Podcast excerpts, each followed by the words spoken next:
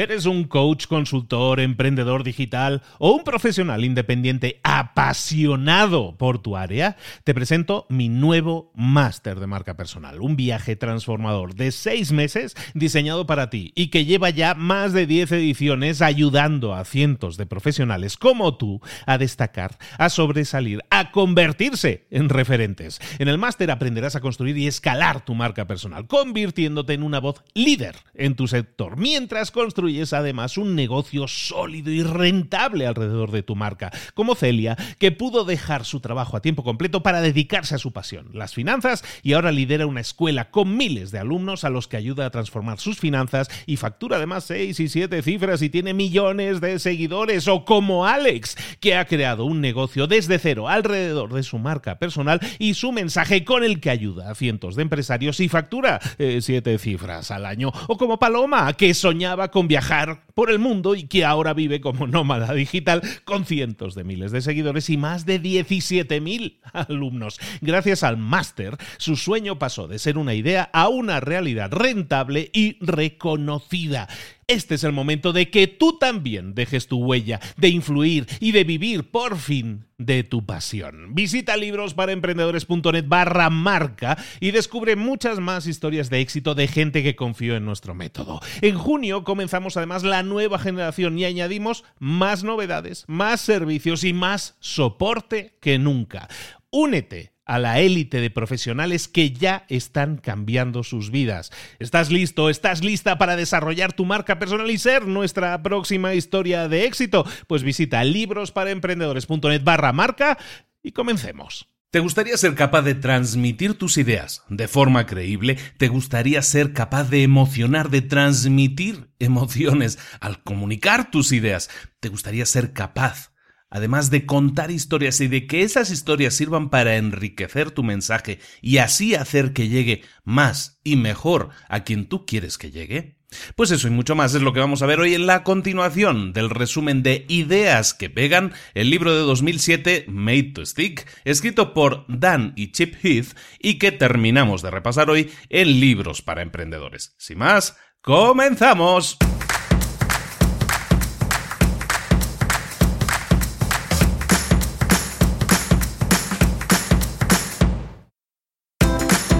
Bienvenidos al podcast Libros para Emprendedores. Para alcanzar el éxito en cualquier negocio que quieras emprender, debes formarte, debes estudiar, aprender para emprender. Y para ello, no hay nada mejor que un libro. En el podcast Libros para Emprendedores te ayudamos de tres maneras. Primero, seleccionando los mejores libros del mercado para ayudarte a emprender, a mejorar en tu emprendimiento. Segundo, te ofrecemos gratis un resumen de los puntos más valiosos explicados en cada libro. Y tercero, te damos finalmente pasos a seguir para poner en práctica todas esas lecciones aprendidas y así poder acortar tu camino hacia el éxito ya sea marketing, ventas, liderazgo, emprendimientos, mentalización, eh, vamos a analizar lo mejor de lo mejor, de los mejores libros del mercado y te lo vamos a dar todo bien masticadito y listo para ser aplicado. Soy Luis Ramos, empresario y emprendedor, y voy a acompañarte, si me lo permites, en este camino. Sin más, comenzamos.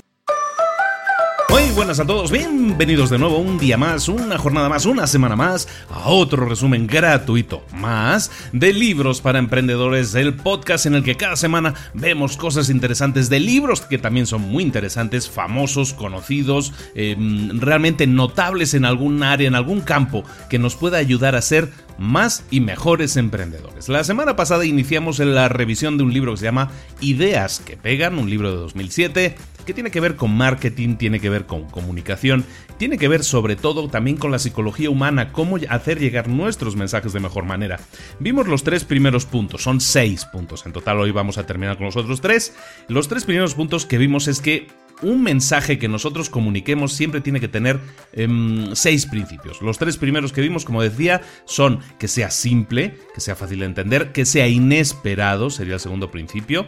Y el tercer punto que vimos es que fuera concreto. Bueno, vamos a continuar esta semana entonces viendo los tres puntos restantes, el 4, 5 y 6, que son que nuestro mensaje tiene que ser creíble, tiene que ser emocional, tiene que eh, generar emociones y transmitir emociones. Y por último, tiene que contar historias. Nos tenemos que apoyar en las historias para que nuestro mensaje llegue de mejor manera. Bueno, sin más, comenzamos entonces con el... Bueno, continuamos, no comenzamos. Continuamos con el resumen. Y nos vamos al capítulo 4, al principio 4, que es eh, que nuestro mensaje tiene que ser creíble. ¿Qué es lo que hace que la gente crea en una determinada idea? ¿Cómo, es posible que la gente crea en algo? Bueno, nosotros creemos siempre incluso por imitación. Aprendemos por imitación. Los niños cuando son pequeños aprenden por imitación. Aprendemos a creer porque vemos que nuestros padres o nuestros amigos también creen en algo. Creemos porque a lo mejor hemos tenido malas experiencias y eso nos ha ayudado a aprender a creer en algo, ¿no? Eh, hemos tenido una buena o una mala experiencia y eso nos ha hecho aprender y entonces eso es parte de nuestro sistema de creencias. O creemos porque tenemos fe. Eh, la fe religiosa es una de las em, fuerzas más grandes a la hora de creer en algo, ¿no?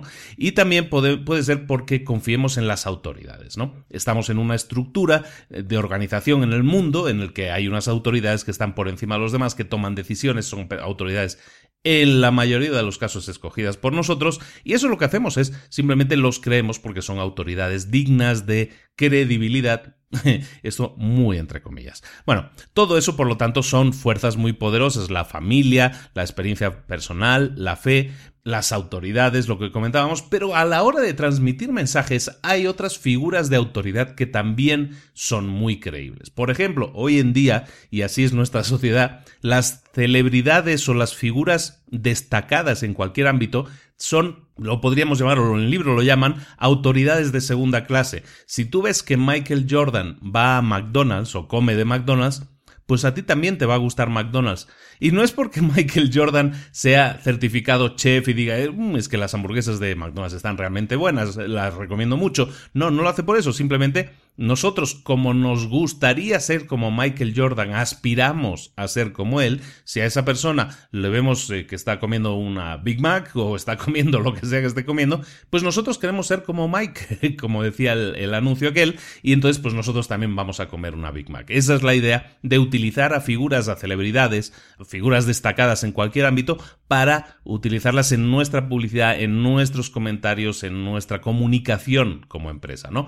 Por ejemplo, otro ejemplo muy claro y, a lo mejor no es tan conocida internacionalmente, pero yo creo que sí. Oprah, Oprah Winfrey es una señora que pues, se dedica a dar a hacer shows diarios, tiene ahora incluso su propia cadena de televisión, su propio canal o red de televisiones, no sé bien cómo funciona, pero el caso es que Oprah, por ejemplo, pues eh, tiene un club, un club de lectura. Entonces, cada semana, yo creo, de un determinado tiempo, ella recomienda un libro, un libro que ella ha leído y un libro que le gusta, que ella podría recomendar. Entonces, si a Oprah le gusta un libro o Oprah está recomendando un libro, eso hace que nosotros, o los seguidores de Oprah en este caso, estén más interesados también por ese libro. Las celebridades, las figuras aspiracionales, figuras a las que nos gustaría parecernos, pues también tienen autoridad. Si ellos dicen algo, nosotros tendemos a creerlos porque nos gustaría ser como ellos, entonces queremos imitarlos. Es un proceso de imitación. Pero, ¿podríamos encontrar nosotros fuentes de credibilidad que no tengan que ver con celebridades, que no tengan que ver con expertos o figuras conocidas?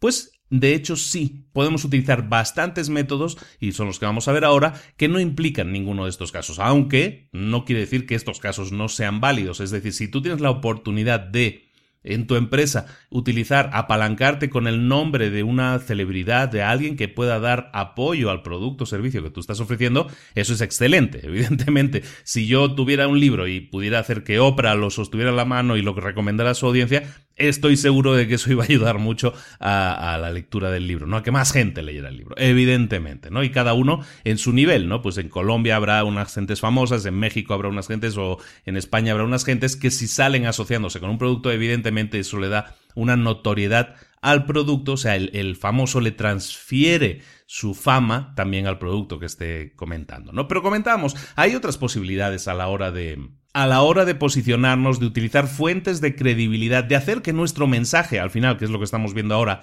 sea más creíble, pues sí. Eh, uno de ellas es, por ejemplo, el uso de antiautoridades, que sería lo contrario. Es de, ¿qué es una antiautoridad? Pues básicamente es una persona que no es famosa, pero que da su testimonio diciendo yo he utilizado este producto, me ha ido muy bien. Si te fijas en la mayoría de de comunicaciones de muchísimas empresas hoy en día se insiste mucho, si, si empiezas a estudiar marketing y todo eso, uno de los temas es el, el tema de los testimonios. Entonces, los testimonios no pueden, no tienen por qué ser de gente famosa. Si tú puedes tener testimonio de Michael Jordan, perfecto. Si tú puedes tener testimonio de una persona desconocida, pero que ha usado tu producto y está realmente feliz con los resultados, eso es una antiautoridad. No es alguien famoso, pero es alguien que puede transmitir credibilidad desde el hecho de que está utilizando el producto que te están enseñando y tiene buenos resultados. De nuevo, nosotros Em, si queremos perder peso y vemos una persona que ha perdido 30 kilos y lo dice y está contenta y está feliz y te enseña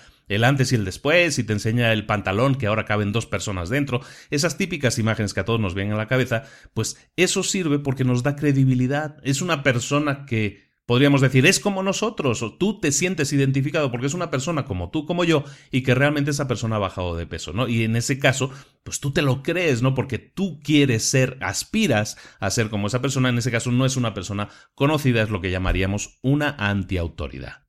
Siempre, comparativamente, si tú haces un anuncio, haces una comunicación en la que digas, yo vendo champú y este champú te lo, te pone el cabello más suave que cualquier otro bueno, pues eso es una afirmación que tú haces como vendedor, evidentemente como parte interesada. Pero si tú consigues que en el anuncio salga una persona que diga, no, pues es que yo sí he utilizado eso y me ha funcionado, o mejor todavía, si tú ves en un anuncio, en una comunicación, ves a un amigo tuyo que ha utilizado un servicio y le ha funcionado muy bien, pues entonces tú tiendes a creértelo más. De hecho, todas las redes de marketing directo operan bajo esa premisa. Tienes que contactar a tu red de amigos y conocidos hacerles llegar el mensaje de que tú utilizas un producto que funciona y funciona bien, te da credibilidad porque tus amigos tienden a creerte, ¿no? Si tienes una buena relación con ellos, entonces el hecho de que te crean hacen que automáticamente crean también que tu producto, que tú no tienes un interés secundario más que el decirles por su propio bien que el producto que tú estás recomendando es realmente bueno.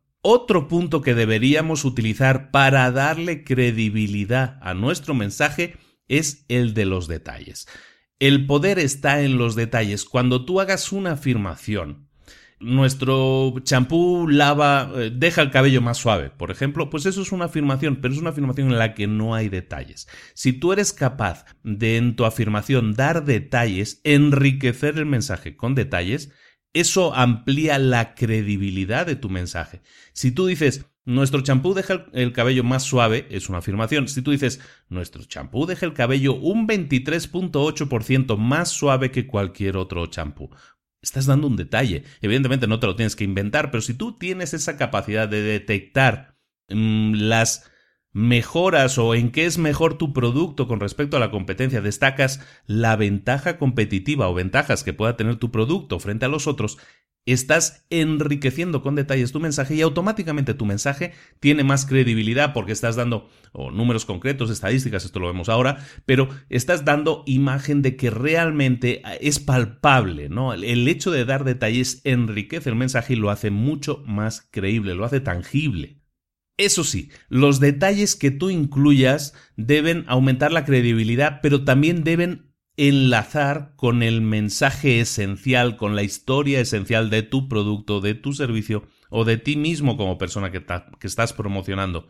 Recuerda, nosotros tenemos que definir, esto lo hemos visto desde el primer capítulo que estamos revisando, nosotros tenemos que definir nuestra historia esencial, la historia de nuestro producto, eh, de dónde proviene, cuál es el mensaje clave, ¿no? El mensaje central. Ese mensaje central es el que nosotros debemos transmitir siempre, intentar que esté enriqueciendo nuestro mensaje siempre. Pero también tenemos que hacer eso, integrar detalles para hacer nuestro mensaje más creíble, que esos detalles estén relacionados con nuestro mensaje clave, con nuestra historia esencial. Eso es básico, porque seguimos enriqueciendo la idea en la mente del cliente, del prospecto, de la persona que está recibiendo el mensaje, estamos enriqueciendo la idea de que realmente nosotros somos diferentes, nosotros tenemos algo aquí dentro, tenemos algo esencial en, que es clave y que es lo que nos mueve a hacer este mensaje, a vender este producto, a dar este servicio o a ofrecernos para algún tipo de trabajo o para lo que sea que estemos transmitiendo, para la transmisión de conocimiento también. Otra forma de aumentar la credibilidad de nuestro mensaje, lo, inicié, lo comenté hace unos minutos, no hace un par de minutos, es el uso de estadísticas, el uso de números que enriquezcan la credibilidad de nuestro mensaje. Esto es muy importante, pero ojo, las estadísticas tienen que ser utilizadas con efectividad. No sirve vomitar números porque sí, sino nuestros números, los números que aportemos, tienen que dibujar siempre una relación no decir eh, somos un 43%, vendemos un 43% más que la competencia, eso no es una estadística que a nosotros nos importe y menos le va a importar al que está recibiendo el mensaje. A lo mejor lo único que va a decir, mira, esta persona presumiendo, ¿no? No, cuando utilizas estadísticas lo que tienes que hacer es siempre ilustrar una relación. ¿Qué significa ese número en el contexto del producto o servicio que tú estás realizando? ¿Es un 23% más seguro? ¿Es un 47% más limpio? ¿Significa un 83% de ahorro con respecto a otros productos? Estás tocando temas que están relacionados, que explican una relación, pues a lo mejor con mejores resultados, con ahorros económicos, con aquello que sea que tú quieras destacar como parte de, tu mensaje, pero no soltar números porque sí, eso no impacta. Lo que impacta es que esos números, como siempre digo, incluso en el curso de emprendedor experto lo estamos comentando mucho, que esos números al final son resultados. ¿Qué resultado significa eso en la vida de tu cliente? Eso es lo que nosotros tenemos que buscar. Otra forma de que nuestras estadísticas impacten más y sean más creíbles, la persona las sienta más cercanas, los números no dejan de ser fríos siempre. Otra forma de hacer eso es contextualizando en términos humanos nuestras estadísticas, nuestros números. Si tú haces una estadística en el libro, ponen un, ejemplo, ¿no? Stephen Covey, de, hecho, en el libro El octavo hábito, hace una encuesta a 23.000 empleados, ¿no? Y dice, bueno, pues el 37% de personas actúan de determinada manera, tienen claro lo que hace su organización solo un 5% son entusiastas. Bueno, y da una serie de números, ¿no? 37% eh, piensan esto, el 5% piensa lo otro, el otro 5% no sé qué, el 15% restante no sé cuánto. Bueno, eso es lo típico cuando nosotros damos una estadística. Ahora, como ejemplo, Stephen Covey, y aquí sale en el libro, lo que hace es trasladar eso a una escala más humana. Si tú dices, no, tenemos una estadística de 23.000 personas, ¿qué son 23.000 personas? Ah, bueno, pues es un estadio de baloncesto o es un...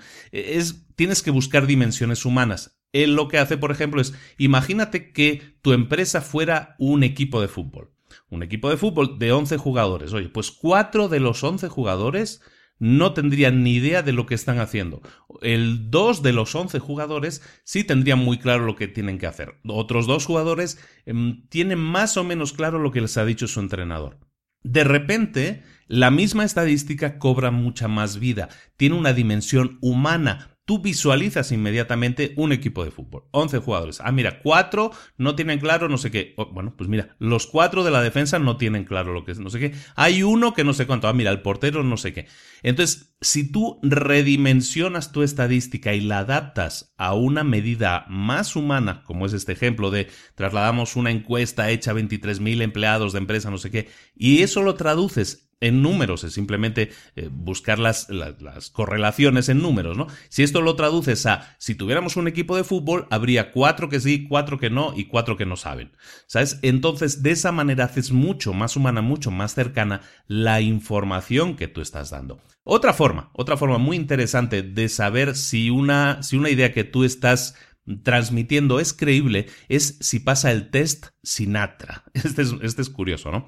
Eh, eh, y tienen mucho que ver con Frank Sinatra, de ahí viene el nombre. Frank Sinatra tenía una canción que se llama eh, New York, New York, que todo el mundo conoce, ¿no? No soy yo el mejor cantante, pero bueno, hay un trozo de la canción que dice, If I can make it there, I'll make it anywhere. Eso significa, si lo puedo conseguir aquí, lo puedo conseguir en cualquier parte. Eso es parte de la letra de la canción. Bueno, eso es básicamente el corazón del test Sinatra. Si tú consigues que tu idea, tu producto, tu servicio lo consiga, funcione en un entorno en el que toda la gente lo respete, eso significa que puede funcionar en cualquier parte. Como decía Sinatra en la canción, si lo puedo conseguir aquí, lo puedo conseguir en cualquier parte. Él se refería a Nueva York.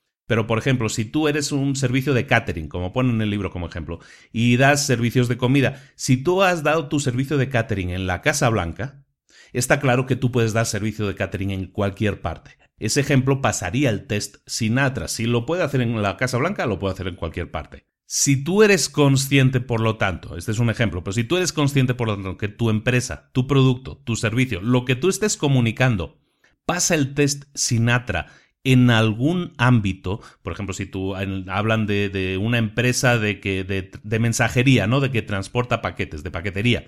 Si esa empresa funciona bien en la India, por ejemplo, que es un caos de comunicación, que ponen aquí en el ejemplo, eso quiere decir que si funciona bien en la India va a funcionar bien en cualquier parte. Si tú puedes identificar en tu empresa, en tu producto, en tu servicio, en ti mismo, algo que sea distintivo que pase el test Sinatra, es importante que lo incluyas en tu comunicación, porque puedes decir, bueno, pues es que nosotros hemos dado servicio en la Casa Blanca, es que nosotros podemos llegar a tiempo a entregar tu paquetería incluso en la India. Lo que haces ahí es destacar cosas que pasan el test Sinatra, cosas que la gente que esté interesada en ese producto va a valorar como cosas únicas. Lo que estás haciendo es, de nuevo, diferenciarte de tu competencia y eso, si lo haces con un ejemplo realmente que impacte, como el tema de la Casa Blanca, por ejemplo, lo que haces es conseguir más credibilidad. El ejemplo más poderoso de credibilidad es probablemente el de lo que se llaman las credenciables comprobables.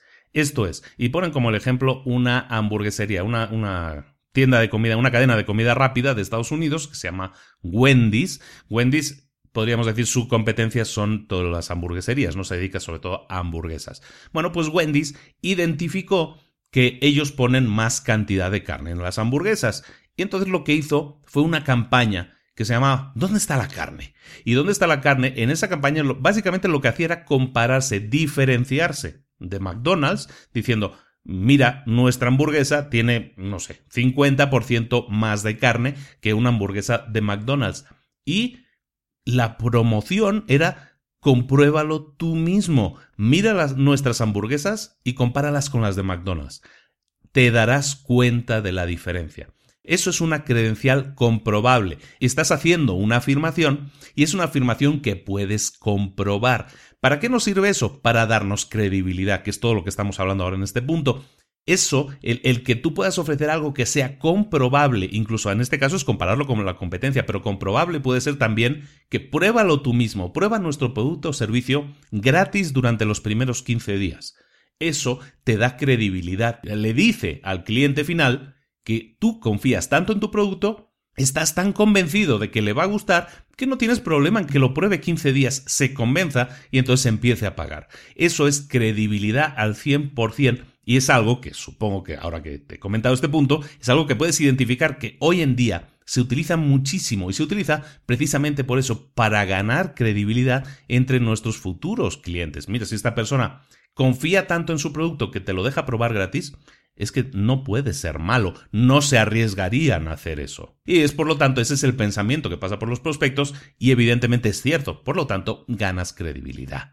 Entonces, resumiendo, ¿cómo podemos conseguir que nuestro cliente, que la persona que nos está escuchando, que está recibiendo el mensaje, crea en nuestras ideas? Tenemos que encontrar una fuente de credibilidad en la que apoyarnos. Esa fuente de credibilidad, por lo que decíamos, puede ser apoyarnos en alguien famoso, si tenemos la posibilidad, que muy poca gente tiene esa posibilidad, y si no la tenemos, tenemos que buscar otras fuentes de credibilidad. La validación externa, ¿no? Que otra persona, ¿no? El antifamoso que decíamos, ¿no? Que otra persona eh, hable bien de nuestro producto porque lo ha utilizado, está contenta y satisfecha con los resultados que ha obtenido. También puede ser con números, ¿no? Con estadísticas. Esos eh, son muy válidos, ¿no? Pero también puedes incorporar cuantos más detalles posibles para ser más persuasivo y eso ayuda a apoyar a las estadísticas, ¿no? Darles muchos detalles, que las estadísticas estén relacionadas con dimensiones humanas, que la gente encuentre que es fácil entender las estadísticas cuando tú se lo explicas, ¿no? El ejemplo que hablábamos del, equipo de fútbol, ¿no? Y por último, también que la historia pase el test Sinatra, es decir, que nosotros tengamos algo tan distintivo, que nuestro producto o servicio funcione tan bien en una condición que pudiéramos llamar extrema, como en el ejemplo era el, trabajar para la Casa Blanca, que se supone que es no todo el mundo, evidentemente, tiene esa posibilidad. Si tú la tienes, evidentemente eso es algo distintivo y algo que tienes que incorporar como parte de la credibilidad de, de, tu comunicación, ¿de acuerdo? Entonces, eso básicamente es lo que nosotros podemos estar utilizando para aumentar nuestra credibilidad. las credenciales, ¿no? El compruébalo tú mismo, el pruébalo gratis durante 30 días, 15 días, cualquiera sea la, el comentario o la cosa que tú quieras apoyar. Eh, todo eso ayuda a aumentar la credibilidad. Pero recuerda, la credibilidad solo es una parte de tu mensaje. Lo que estamos aquí es enriqueciendo tu mensaje, haciéndolo más creíble. ¿Por qué? Porque si tú eres vendedor, lo que tú quieres es vender, pero quieres que la gente crea en ti, crea en tu producto, crea en tu mensaje. Utiliza estas herramientas para decir, ¿cómo puedo hacer que la gente crea mi mensaje? Voy a buscar cualquiera de estos puntos que hemos estado comentando. El siguiente principio que debería cumplir nuestro mensaje es que debe ser emocional, debe contener emociones. El objetivo de que un mensaje sea emocional es conseguir que la gente se preocupe, que se implique también emocionalmente, porque si tú estás implicado emocionalmente en algo, eso inspira a la gente a actuar. Me viene a la memoria automáticamente Aquí en, México hacen lo que llaman el teletón, ¿no? También en España hacen cosas parecidas, que es que cuando llegan las navidades recopilan, o sea, lo que hacen es campaña para que la gente done dinero y con ese dinero se pueda hacer algo. Aquí en México lo que hacen es, es crear una especie de hospitales para niños con, con problemas especiales que necesitan un tratamiento especial, entonces se crean esa especie de hospitales eh, y lo hacen en cada, cada, año en una ciudad y aparte siguen dando mantenimiento a los que están abiertos. Bueno, esa captación de dinero lo que hace es si tú ves el programa, que es un programa de un día, ¿no? Y, es el mismo esquema en todas partes, ¿eh? Si tú ves ese programa y dura un día completo, lo que vas a ver es historias que tocan completamente las emociones, ¿no? Sale el niño típico con algún problema y te explica su historia de superación, su historia de problemas, sus necesidades, y eso te toca la fibra, como se dice, ¿no? Son historias que contienen emociones. Las emociones inspiran a la gente a actuar cuanto más emocional sea la historia, cuanto más se identifique y le toque más la fibra a la persona que está viendo la tele en ese momento, más fácil es que esa persona pille el teléfono, llame y diga, pues voy a donar 100 pesos, 10 dólares o lo que sea que vaya a donar. Que un mensaje sea emocional funciona, transmite, llega a la persona a la que tiene que llegar, le toca en la fibra y eso inspira a la gente a actuar.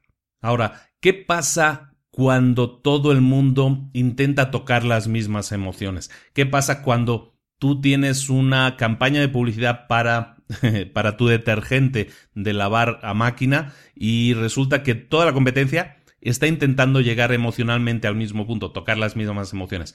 Pues pasa lo de siempre, tienes que distinguirte, lo que estamos hablando aquí siempre, al final es lo mismo, ¿no?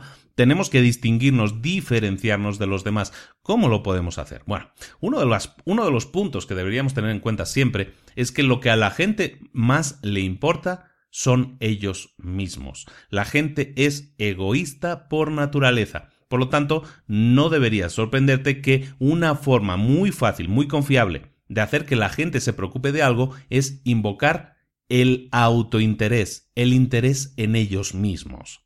En el libro ponen el ejemplo de eh, un encabezado de un anuncio de, de marketing directo que probablemente sea el más famoso de la historia, y este es de, es de 1925. Y lo escribió un señor que se llama John Caples, que es el padre, uno de los padres de todo el tema de copywriters, que, a veces he comentado, ¿no? El copywriting es la redacción publicitaria, la redacción que intenta conseguir un resultado directo de la persona que está recibiendo el mensaje. Bueno, John Caples hizo un encabezado que, como digo, es de los más famosos, si no el más famoso, que básicamente apela a ese eh, interés propio, ¿no? Y, y, el encabezado era, bueno, lo que él estaba vendiendo eran cursos de música, cursos de piano. El encabezado del anuncio decía algo así como, todos se reían cuando me senté al piano, pero cuando empecé a tocar. Algo tan simple como eso, ese encabezado toca completamente el interés propio porque estás tocando las emociones. Tú te sientes, o sea, con dos frases minis, te estás, estás posicionando perfectamente esa sensación de, de todo el mundo se reía de mí porque nadie pensaba que yo sería capaz de hacer algo. Ajá, amigo. Pero cuando me senté a tocar, ya estás implicando que hiciste algo espectacular y que dejaste a la gente con la boca abierta. Algo tan simple toca las emociones. Entonces, en el tema de copywriting hay muchísimos libros. John Caples tiene el Tested Advertising Methods, que es buenísimo. es una de las Biblias del copywriting. Eh, hablo mucho también a veces de copywriting porque, porque yo me preparo mucho también en eso, me gusta estudiar eso y me dedico todos los días a prepararme un poco eso, me encanta. Entonces es un tema que también me apasiona, un tema que a lo mejor un día podemos hacer un especial. Pero en este caso, que estamos hablando de emociones, lo que estamos acudiendo aquí es la emoción más primaria, no de superar la vergüenza, superar la barrera, triunfar, convertirte en un héroe, ¿no? Y este ejemplo es eh, realmente bueno en ese sentido y lo destacan aquí también en el libro. Entonces, terminando rápidamente con este tema, Caples eh, citaba o decía lo siguiente, lo primero, lo más importante es intentar escribir dentro de cada encabezado algo que toque el interés propio de las personas. Haz que tu encabezado sugiera a los lectores que aquí tienen algo que quieren. Y podíamos ver muchos ejemplos de lo siguiente, pero si tú pones en tu encabezado el secreto para ser más alto, cómo retirarte a los 55 años, ríete de los problemas de dinero si sigues este plan. Ahora está un poco superado ya todo este lenguaje, pero sigue funcionando porque estamos tocando a necesidades básicas, a inseguridades de las personas y evidentemente a cosas que las personas quieran mejorar. A lo mejor no el 100% de las personas que lean ese mensaje se quieren, eh, que se quieren informar más, pero hay mucha gente, un alto porcentaje, para los cuales esas inquietudes son inquietudes básicas. Entonces, si puedes acudir a ese tipo de inquietudes, estás creando interés en tu mensaje porque estás tocando las emociones más primarias. Y tocamos ya tema fundamental de marketing, que es que nunca debemos enfatizar las características de un producto, sino más bien enfatizar, darle más importancia, quiero decir, a los beneficios. Pero realmente, eh, esto lo dicen en el libro, pero luego en el libro también adelantan, lo que tienes que dar en realidad siempre en tu comunicación son los beneficios de tus beneficios. Es decir, lo que yo llamo los resultados, ¿no? En los cursos que estamos dando, estamos hablando precisamente de eso. Tienes que enfatizar los resultados que consiguen las personas. A la gente no le importa el grosor de tu taladro, ¿no? Si tú vendes brocas para un taladro, a la gente le importa muy poco si ese tiene más o menos grosor. Tú cuando vas a la tienda la mayoría de la gente va y dice, no, yo lo que quiero es colgar un cuadro. Entonces tú no, tú no estás vendiendo un taladro, tú estás vendiendo el resultado que es cuelga los cuadros de tus hijos. Entonces eso es el beneficio de tus beneficios o lo que yo llamo los resultados. Siempre posiciónate en el punto de vista de la persona que reciba el mensaje. Hay una pregunta que siempre cualquier persona que escucha tu mensaje se va a preguntar. Esa pregunta es, ¿qué hay aquí para mí? ¿En qué me puede interesar eso? La gente busca siempre, en cualquier mensaje publicitario, en cualquier comunicación que recibe, a ver, ¿en qué me interesa eso a mí? ¿En qué me puedo aprovechar? ¿En qué puedo ganar yo? ¿Qué puedo ganar yo con eso? Siempre posiciona tus mensajes y somételos a esa pregunta. ¿Qué hay en tu mensaje que pueda interesar a las personas que lo están escuchando? Si no hay nada que, lo que pueda interesar a esas personas, tu mensaje no está bien, porque no está tocando las emociones de esas personas y no está transmitiendo las ventajas que esa persona puede obtener, los resultados que esa persona puede obtener, las mejoras, si eh, utiliza tu producto servicio o eh, habla contigo. Pero evidentemente hay más cosas que le interesa a la gente, que le preocupa más a la gente que simplemente ellos mismos. Si no, sería un mundo de gólatras en el que no existirían las Fuerzas Armadas porque, pues, ¿por qué me voy a poner yo a defender a otras personas? Yo me voy a defender a, mí mismo nada más, por ejemplo, ¿no? Entonces hay más cosas que tenemos que tener en cuenta a la hora, que, que importan a la gente y que debemos tener en cuenta en nuestros mensajes. En 1954, un psicólogo que se llamaba Maslow, Abraham Maslow, eh, llevó a cabo eh, un estudio para ver qué es lo que motivaba a la gente y creó lo que hoy se conoce como la pirámide de Maslow. La pirámide de Maslow básicamente es una jerarquía de necesidades. Él estableció que había siete necesidades básicas que las personas tienen que cubrir de alguna manera y aparte las puso en orden de trascendencia, en orden de jerarquía de necesidades, de dependencia unas de otras. Yo estoy muy a favor de las siete, no estoy tan a favor de que unas sean dependientes de otras. Pero bueno, el tema de la, de las, eh, de la pirámide de Maslow, tan conocida, es que, por ejemplo, uno de los puntos de cosas que la gente intenta cubrir, necesidades que la gente tiene, y estamos hablando de necesidades eh, que afectan a las emociones de la gente, que puedan hacer que la gente se sienta mal o bien si no las tiene cubiertas o si las tiene cubiertas. La primera es la necesidad de trascender, de poder ayudar a otros a, conseguir, a, llevar a cabo su potencial, ¿no? La trascendencia es el poder ayudar a otros y de esa manera eh, tú trascender, ¿no? La autoactualización, que puede ser tanto como el crecimiento personal, llamemos el desarrollo de tu propio potencial, todo eso, las experiencias que tú puedas tener, el crecimiento a nivel educativo que tú puedas tener. Otra parte de la pirámide sería el punto estético, ¿no? Nuestra búsqueda de la simetría, del orden, de la belleza, del equilibrio. También el aprendizaje, ¿no? Sería otro punto muy importante. La necesidad de saber, de entender, de conectar con los demás a través del aprendizaje. La estima, ¿no? Que la estima tiene que ver con la estima de uno mismo, ¿no? ¿Qué cosas puedes conseguir? ¿En qué cosas puedo ser competente? Quiero ganar o quiero conseguir la aprobación de los demás, quiero conseguir independencia o un determinado nivel de vida, un estatus a nivel personal o profesional. Otro punto sería la pertenencia, ¿no? El, pertenecer a un grupo en concreto, ¿no? Puede ser tener familia, amigos y lo que eso implica, ¿no? A nivel de afecto, de amor otro punto importante, la seguridad, ¿no? La protección, el estar seguros, el estar estables, el proteger también no solo a uno mismo, sino también a los míos, ¿no? El hecho de proteger a mi familia, proteger a mis hijos, que ellos tengan la mejor seguridad posible. Y el último punto, el punto físico, ¿no? Una necesidad que tenemos que cubrir siempre es la necesidad física, ¿no? Si tenemos hambre, si tenemos sed, si tenemos que estar cómodos con nuestro cuerpo, eh, todo eso son, son necesidades que nosotros tenemos que cubrir. Las hemos leído desde arriba para abajo, si lo hacemos al revés, la base de la pirámide es la, necesidad física, tenemos que cubrir hambre, comida, bebida para sobrevivir, después de eso es nuestra seguridad, luego el, el sentimiento de pertenencia a un grupo, a una familia, por ejemplo, la estima, la propia autoestima, luego el aprendizaje, el aprender cosas nuevas, luego el punto estético, ¿no? La simetría, el orden, lo que hablábamos. El sexto punto, la autoactualización. Y el último punto, la trascendencia, el poder ayudar a otros, tener un crecimiento interior mayor. Esa es la pirámide de Maslow, muy conocida, y son puntos que nosotros tenemos que tener muy en cuenta también en nuestra comunicación. No solo acudir al ego, que también, que es lo que hablamos con, el ejemplo de Cables, pero también con el ejemplo de Maslow, ¿no? De la pirámide, y tocar esos puntos que puedan ser importantes. Si nuestro mensaje tiene que ver con aprendizaje, por ejemplo, si nosotros estamos dando cursos, ofreciendo cursos, si nosotros tocamos el punto del aprendizaje, la necesidad humana de saber algo, de comprender algo, de conectar mentalmente un conocimiento con nosotros mismos, en ese punto tú puedes rascar, tú puedes tocar eso y decir yo quiero llegar a esa gente y mostrarles que ellos pueden aprender a hacer algo. Por eso la gente se apunta a cursos, por eso la gente siempre quiere aprender y por eso la enseñanza es siempre un mercado que funciona, ¿no? Pero también el tema de la seguridad, ¿no? Que estamos hablando de necesidades básicas, ¿no? Aparte de hambre, comida, bebida, todo eso que sería los, la gente que vende, por ejemplo, en Walmart, en cualquier supermercado, lo que se dedican es a satisfacer una necesidad física básica, es lo más primario, pero también la seguridad de los nuestros, ¿no? De, de eso tiene que ver, yo que sé, a la hora de vender coches, a la hora de vender cascos, a la hora de vender cualquier cosa que, que toque los aspectos de seguridad. Nosotros nos gusta protegernos, no nos gusta arriesgarnos.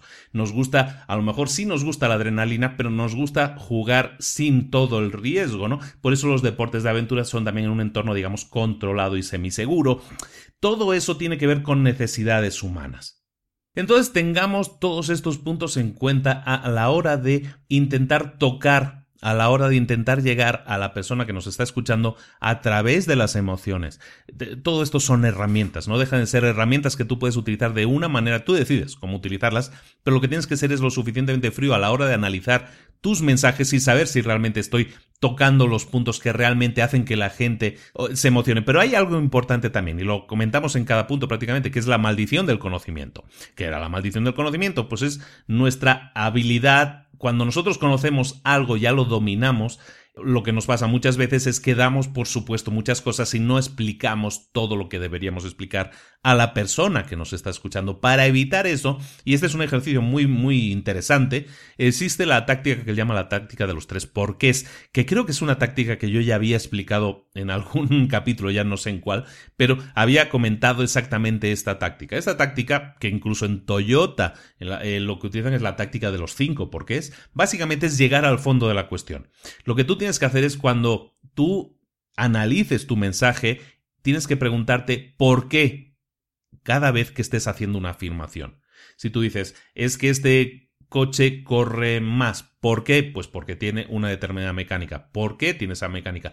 Porque es más segura y consume menos. ¿Por qué? Porque el hacer consumo consume menos provoca un ahorro que tengas. Bueno, Solo con esos tres porqués dices es que este coche busca generarte un ahorro. De decir este coche corre, más a decirte este coche te genera un ahorro, estás escarbando en el por qué estás haciendo las cosas. Estás escarbando en tu producto o servicio, llegando al fondo, lo que llamamos la historia esencial de tu producto o servicio o tuyo, ¿no? ¿Por qué haces las cosas? Entonces, el hecho de que cada vez que hagas una afirmación, cuando estés desarrollando tus mensajes, si tú llegas a cada afirmación, a cada frase, a cada cosa que estés diciendo y le aplicas el tres porqués, es decir, le preguntas ¿por qué estoy diciendo esto? ¿Por qué? El resultado de esa, a esa respuesta, aplícale el por qué y por qué haces eso.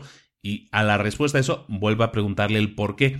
Eso va a hacer que llegues a la base y muchas veces te des cuenta de, ah, es que en mi mensaje no estoy diciendo esto. Y hay mucha gente que podría preguntarse por qué hago las cosas. Lo que voy a hacer es decir por qué hago las cosas, incorporar los resultados de ese análisis en mis mensajes. Espero haberme explicado con claridad. ¿De acuerdo? Tú de cada afirmación haces los porqués, porqués, porqués hasta llegar a la base. Y esa base, ese mensaje esencial tiene que estar presente en tu mensaje. Si no lo está, entonces imagínate que ese por qué, por qué, por qué no te lo estuvieras preguntando a ti mismo, sino que ese por qué te lo estaría preguntando un oyente que escuchara tu anuncio, un lector que leyera tu publicidad. Esa persona no va a obtener una respuesta porque tú no estás ahí para responderle el porqué en ese momento. Tu mensaje debe llevar implícito, o mejor dicho, explícito, si es necesario, el por qué, por qué, por qué, la respuesta a todos los porqués necesarios dentro de lo que tú estés afirmando. Y llegamos al último punto, al último principio de las ideas que pegan, y es que para conseguir que una idea pegue, esa idea debe contener una historia. Puede ser muy simple. En el capítulo anterior hemos visto ese ejemplo de eh, todos se reían cuando yo me senté a tocar el piano, pero cuando lo toqué, ay amigo, ¿no? Pues eso es una historia en sí misma. Tú te imaginas perfectamente esa película en tu mente, las sensaciones que provoca. ¿Por qué? Las historias se explican porque son herramientas de enseñanza y son muy efectivas. Te enseñan cómo el contexto puede engañar a la gente, cómo puede el contexto llevar a la gente a tomar decisiones equivocadas. Pero las historias también ilustran relaciones entre causas y efectos que a lo mejor nosotros no éramos conscientes de que existían. Y entonces lo que hacen es destacar resultados, formas inesperadas de conseguir algo, de conseguir solucionar problemas. Lo que provee una historia es una simulación. Sin tener que vivir algo en primera persona, estamos escuchando una historia de lo que alguien vivió en primera persona y si estamos hablando de nuestro producto o servicio, podemos explicar lo que alguien vivió y es de esa manera le estamos transmitiendo a esa persona qué va a sentir si adquiere nuestro producto, si usa nuestro servicio.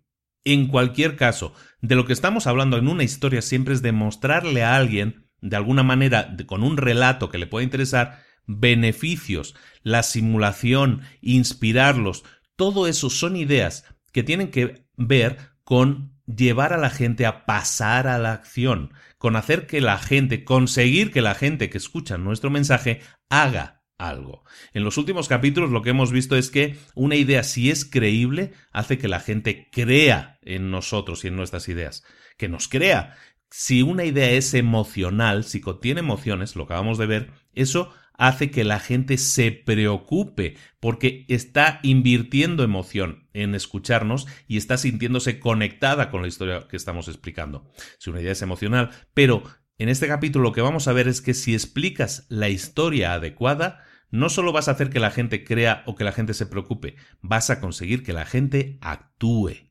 Y lo consigues porque la gente la gente cuando le explicas una historia, la gente lo que busca fundamentalmente es entretenimiento. La mejor experiencia posible para una persona es vivir algo en primera persona, eso está claro.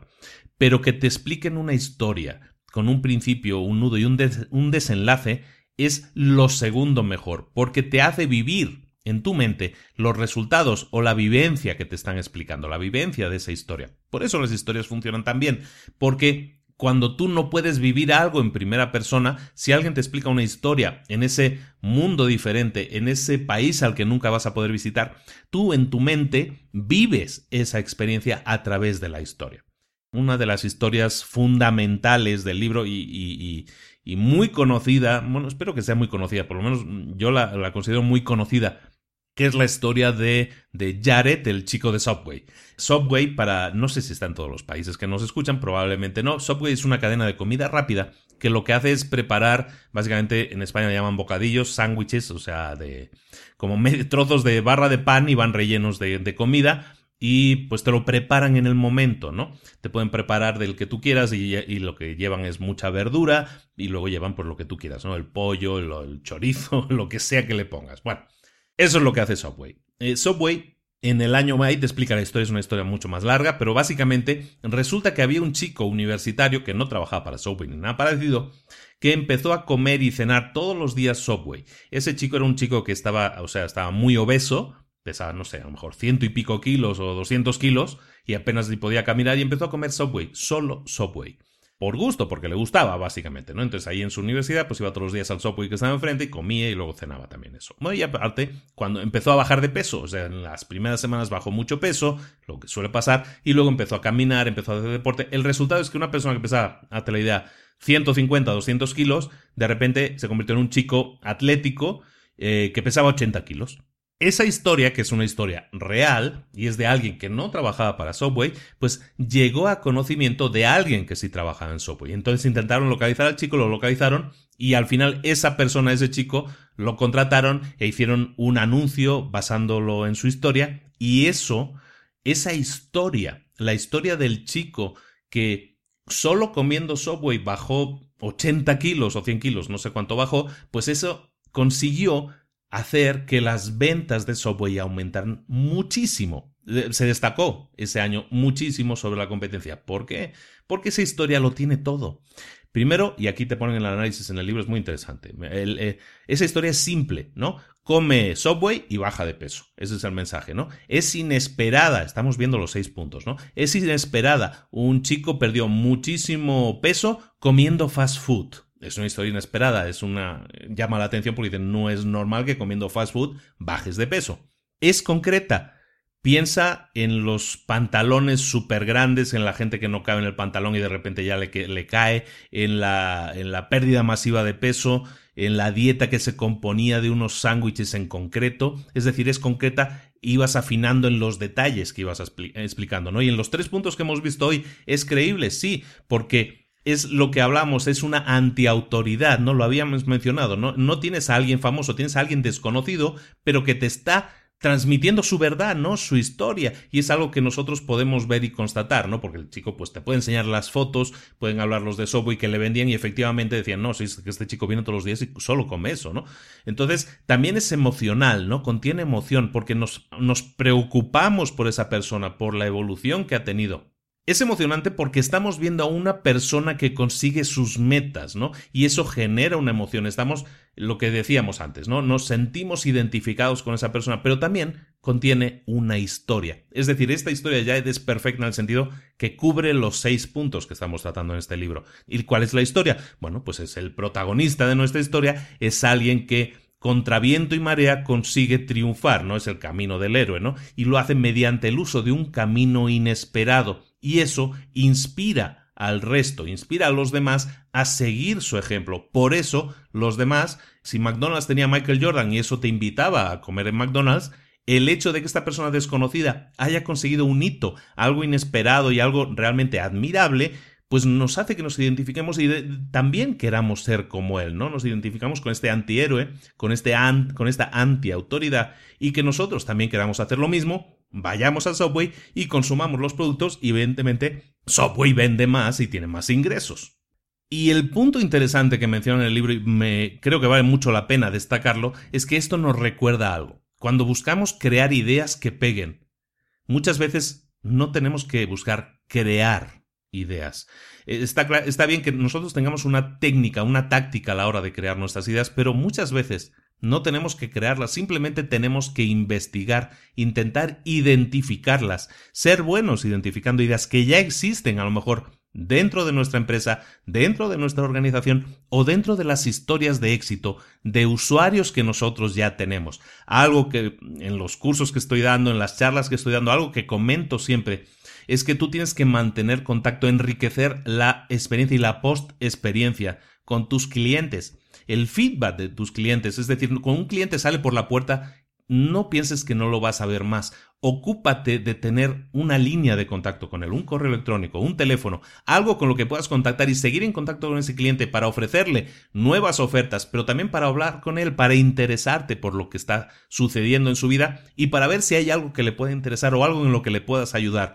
Eso te va a servir, ese contacto, mantener esa línea abierta, te va a servir también para saber historias de éxito, historias que tú puedas incorporar en tu comunicación. Si en este caso eh, los de Subway no se hubieran enterado, porque eso salió en un periódico local, o sea, pues salía así como noticia rara, ¿no? De las noticias raras salió eso.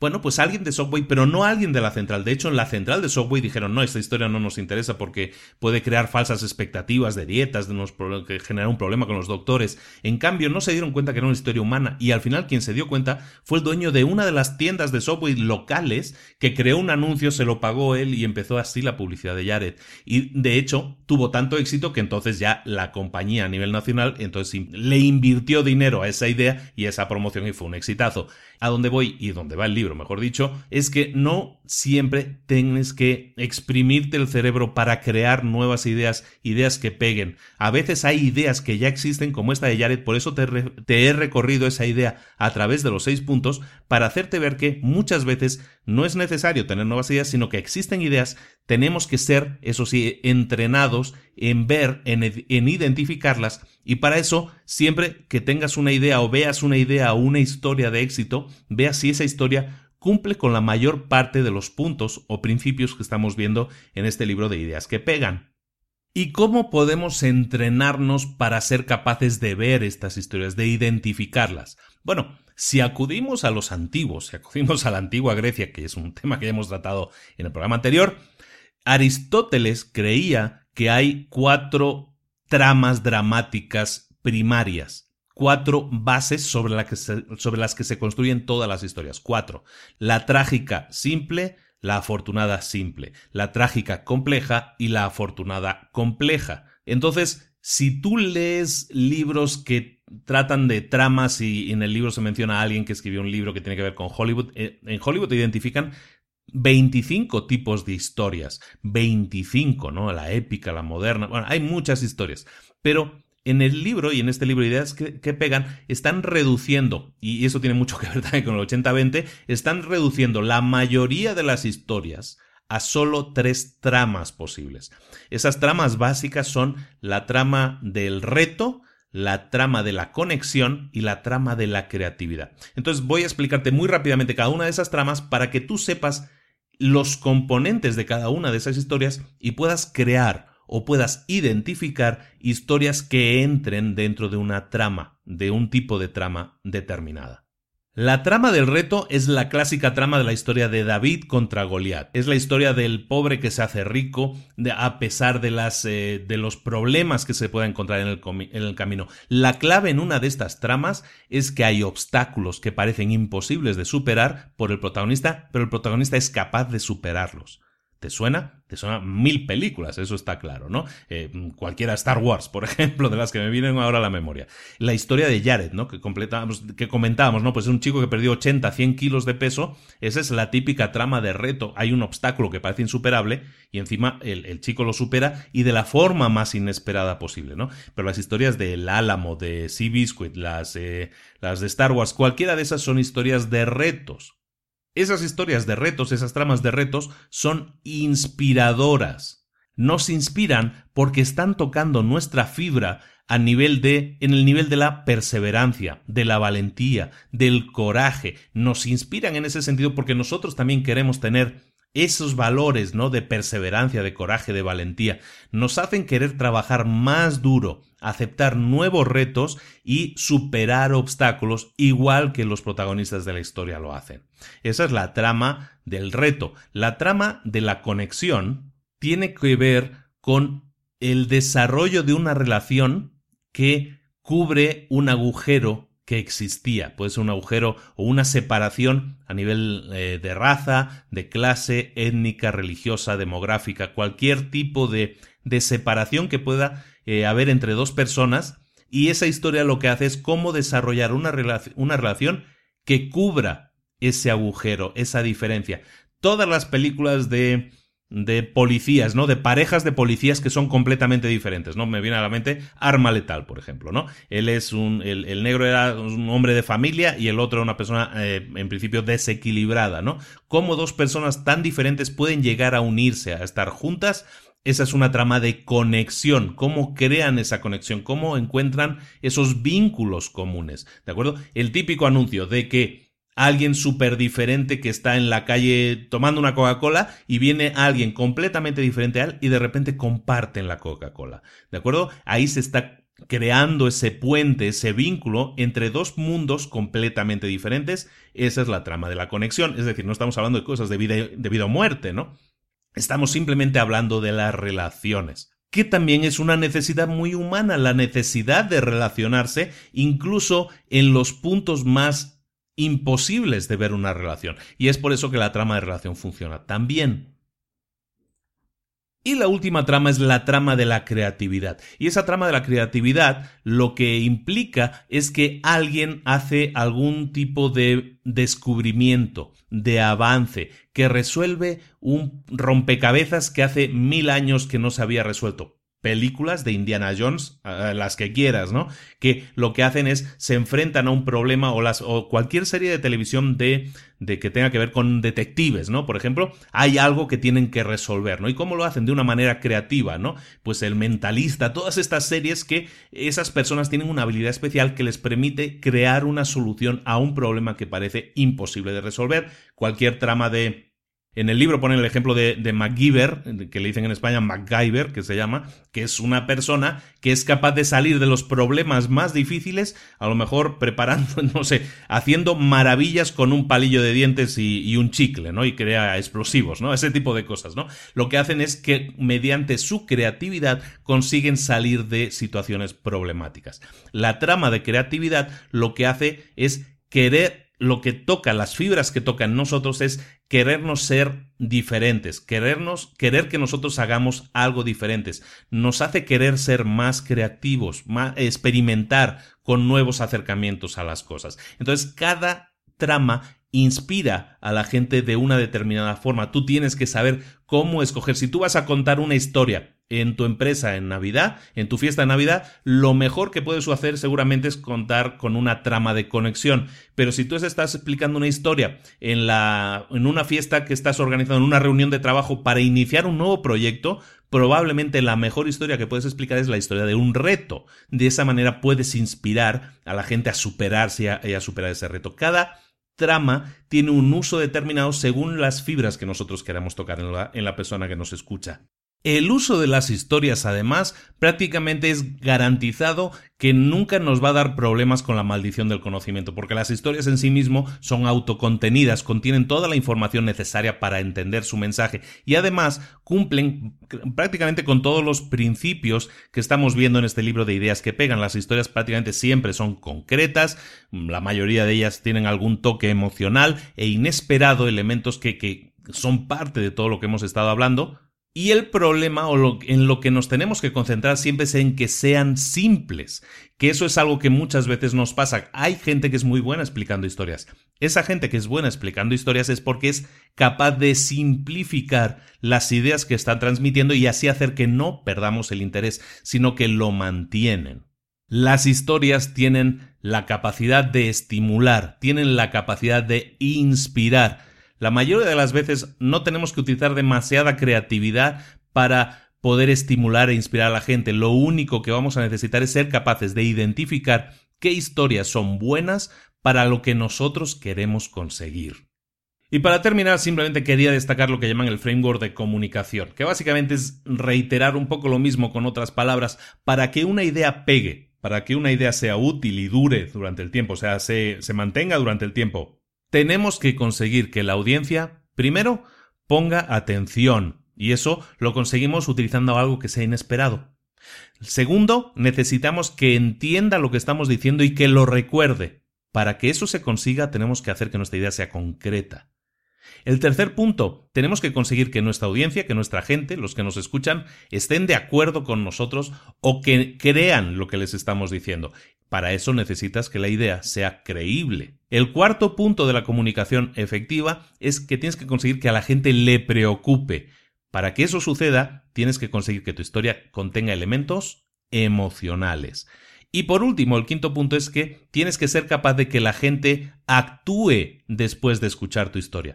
Para eso, lo que necesitas es que el mensaje que tú hayas eh, emitido contenga una historia, porque como hemos comentado, las historias son lo que consigue que la gente pase a la acción. Entonces, repito, simplemente estos cinco puntos para conseguir que una idea pegue y se mantenga en el tiempo haz que la gente ponga atención, haz que la gente la entienda y la recuerde, haz que la gente crea en ella o esté de acuerdo con ella. Cuarto punto, haz que la gente le preocupe. Y quinto y último punto, y muy importante porque mucha gente, muchas veces no lo hacemos, es que eh, invitemos a la gente a que sea capaz de actuar después de haberla escuchado.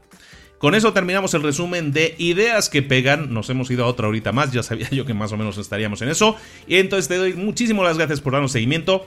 Repetimos, puedes darte de alta en nuestra lista de correo y vas a recibir correos que te pueden interesar mucho en librosparaemprendedores.net. Puedes visitar nuestra página de Facebook, lo puedes hacer directamente eh, visitando el enlace librosparaemprendedores.net barra Facebook. Ahí vas a llegar a nuestro grupo de Facebook que se llama Libros para Emprendedores. Si, si quieres formar parte del grupo privado de retos para emprendedores y llevar a cabo retos increíbles que te van a hacer superarte a ti mismo o a ti misma cada mes, puedes visitar la página librosparaemprendedores.net barra retos. Eso te va a llevar al grupo privado de Facebook. Y en definitiva, que si nos sigues, si te gusta, si estás disfrutando los contenidos, lo único que te pido es que lo compartas con la gente, que invites a otros amigos a escucharlo, que vayas a iTunes si tienes o a iVoox o donde sea que tú estés escuchando y que votes positivamente, que nos dejes 5 estrellas mejor todavía, te lo agradeceremos mucho. Y de esa manera vas a contribuir a que más gente todavía se una a este movimiento de libros para emprendedores que queremos que cada vez sea más grande, que triunfe mucho más y que llegue lo más lejos posible ayudando a los demás como siempre con resúmenes gratuitos de libros para emprendedores. Un saludo de Luis Ramos, nos vemos la próxima semana con otro libro para emprendedores. Hasta luego.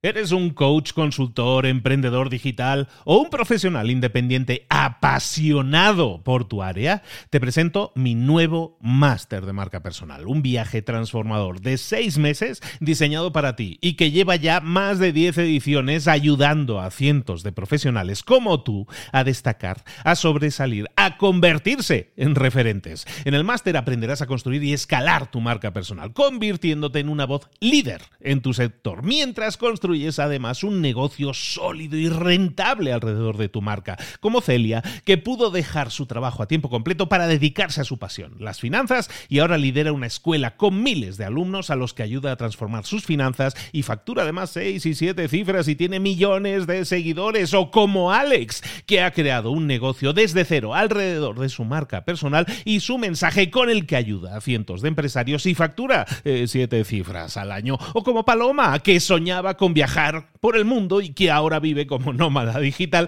con cientos de miles de seguidores y más de 17.000 alumnos. Gracias al máster, su sueño pasó de ser una idea a una realidad rentable y reconocida. Este es el momento de que tú también dejes tu huella, de influir y de vivir por fin de tu pasión. Visita librosparaemprendedores.net barra marca y descubre muchas más historias de éxito de gente que confió en nuestro método. En junio comenzamos además la nueva generación y añadimos más novedades, más servicios y más soporte que nunca. Únete a la élite de profesionales que ya están cambiando sus vidas. ¿Estás listo? ¿Estás lista para desarrollar tu marca personal y ser nuestra próxima historia de éxito? Pues visita librosparaemprendedores.net barra marca y comencemos.